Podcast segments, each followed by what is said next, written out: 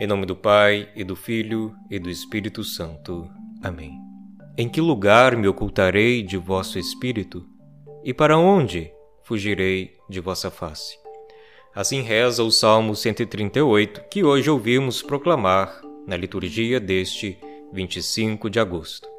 A presença de Deus é o fundamento de toda a existência, de todo o universo e de todos os seres.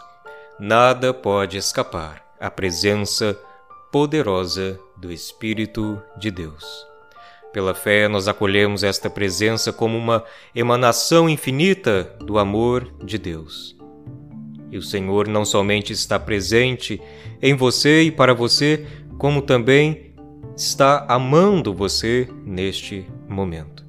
Entrar em oração é nada mais, nada menos do que abrir o coração ao amor divino que se derrama sobre nós, em nós e a partir de nós, a cada instante, a cada momento.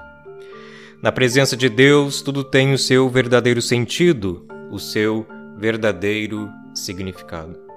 Quando alguma situação incomoda você ou aflige você, lembre-se do amor de Deus. Lembre-se da presença de Deus. É somente nele que tudo se explica e tudo é realizado.